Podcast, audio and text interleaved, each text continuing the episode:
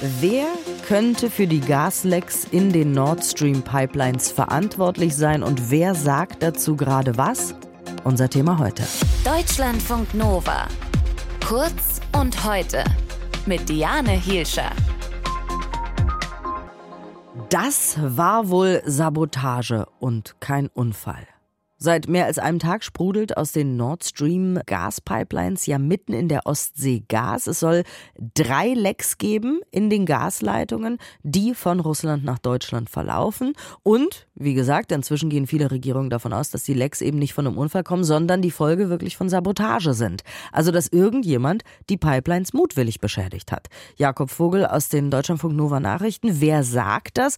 Und Gibt es dafür Hinweise? Also einen Sabotageakt halten eigentlich fast alle Anrainerstaaten an den Nord Stream Pipelines für möglich. Solche Vermutungen konnte man gestern aus Polen, Schweden, Dänemark, aber auch aus Russland und aus Deutschland hören. Und auch die EU-Kommission sagt, dass sie mit der dänischen Regierung über die, Achtung, Sabotageakte gesprochen hat. Und Präsidentin Ursula von der Leyen hat den Tätern auch schon mit härtesten Konsequenzen gedroht. Sie hat getwittert, jede vorsätzliche Störung der aktiven europäischen Energieinfrastruktur ist inakzeptabel und wird zu der schärfsten möglichen Antwort führen. Aber was gibt es denn für Hinweise darauf, dass die Lecks eben nicht durch einen Unfall, sondern möglicherweise durch einen Anschlag auf die Gasleitung entstanden sein könnten? Ja, die schwedische Regierung sagt, dass sie Hinweise auf zwei Explosionen in der Nähe der Pipelines hat, die insgesamt dann drei Lecks in die Gasleitung gerissen haben sollen. Auch die dänische Regierung sagt, dass mehrere Explosionen in der Nähe der Pipelines binnen kurzer Zeit registriert wurden. Und der Pipeline-Betreiber Nord Stream, der schließt auch einen Unfall aus.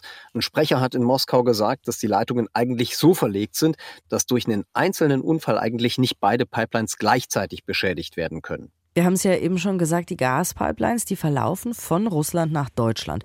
Ähm, was sagen denn diese beiden Regierungen?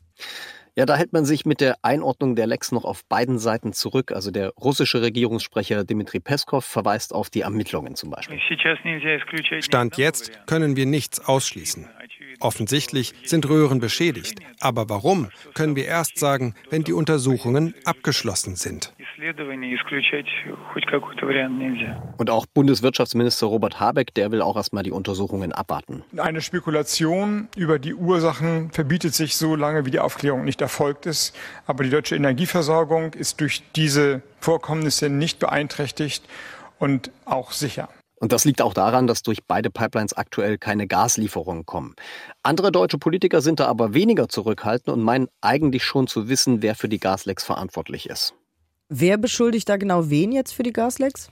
Also die Beschuldigungen, die gehen klar in Richtung Russland, dass so ein Angriff quasi als Teil der hybriden Kriegsführung im Rahmen seiner Ukraine-Invasion nutzen würde, um eben den westlichen Regierungen einerseits zu zeigen, wie verletzlich ihre kritische Infrastruktur ist, Andererseits, um die Bevölkerung dort weiter zu verunsichern. So hat sich zum Beispiel CDU-Verteidigungsexperte Roderich Kiesewetter gegenüber dem Redaktionsnetzwerk Deutschland geäußert. Und die Vorsitzende des Verteidigungsausschusses des Bundestags, also die FDP-Politikerin Marie-Agnes Strack-Zimmermann, die hat in den gleichen Medien gesagt, dass sie vermutet, dass Russland mit solchen Anschlägen die westlichen Märkte erschüttern will. Die Gaslecks in den Nord Stream Pipelines in der Ostsee sind vermutlich auf Sabotageakte zurückzuführen. Wer allerdings dahinter steckt, ist jetzt völlig offen. Die Informationen hatte Jakob Vogel aus den Deutschlandfunk Nova Nachrichten. Vielen Dank. Deutschlandfunk Nova. Kurz und heute.